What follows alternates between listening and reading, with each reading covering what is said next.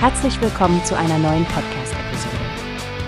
Diese Episode wird gesponsert durch Workbase, die Plattform für mehr Mitarbeiterproduktivität. Mehr Informationen finden Sie unter www.workbase.com. Stefanie, hast du schon von den ganzen neuen Shows und Serien gehört, die Kika im März einführen wird? Es scheint, als hätten sie wirklich einige spannende Inhalte für verschiedene Altersgruppen geplant. Oh ja, Frank, das habe ich. Besonders interessant finde ich die Dicker-Show, die am 3. März startet. Das klingt nach einer wirklich unterhaltsamen musikalischen Daylight-Show für Kinder ab sechs Jahren. Und sie haben einige echte Prominente an Bord. Ich kann mir vorstellen, wie Sido und Leonie da ihr inneres Kind herauslassen. Das wird sicherlich ein Highlight für die Kids sein. Ebenfalls toll finde ich Drea Mars, die ab dem 5. März zu sehen sein wird.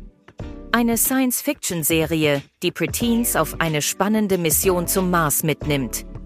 Die Tatsache, dass die ganze Premierenstaffel auf einmal verfügbar sein wird, spricht bestimmt auch viele Binge-Watcher an. Ja, diese Online-First-Strategie scheint echt gut anzukommen. Auch Turtle, die Schildkröte, die am 8. März kommt, scheint perfekt für die jüngeren Kinder zu sein.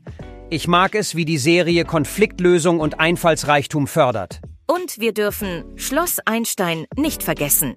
Die 27. Staffel beginnt am 11. März und greift eine Story aus DDR-Zeiten auf. Das ist sicherlich auch interessant für die Älteren, die vielleicht mit der Serie aufgewachsen sind. Richtig. Dann gibt es noch Tanoshi, was ab dem 20. März online geht. Das ist etwas für die Anime- und Manga-Fans ab 12 Jahren.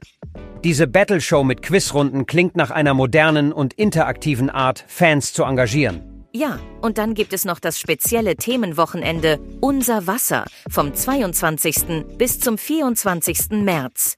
Kika scheint da echt ein umfangreiches Wissenspaket zu Klima und Umwelt geschnürt zu haben. Kinder können da viel lernen und gleichzeitig Spaß haben. Absolut. Und vergessen wir nicht Ostern.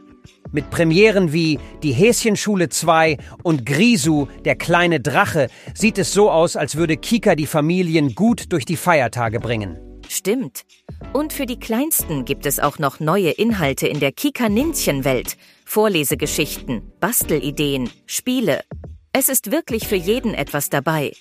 Es klingt, als hätten die Kinder bis April genug zu schauen und zu tun. Definitiv, Stefanie. Kika beweist einmal mehr, dass sie verstehen, was junge Zuschauer interessant finden und auf welche Weise sie lernen und sich unterhalten wollen.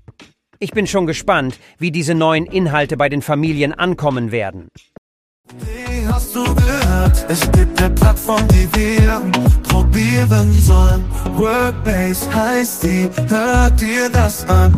Mehr Produktivität für jeden Mann. Werbung dieser Podcast wird gesponsert von Workbase. Mehr Mitarbeiterproduktivität, hört euch das an.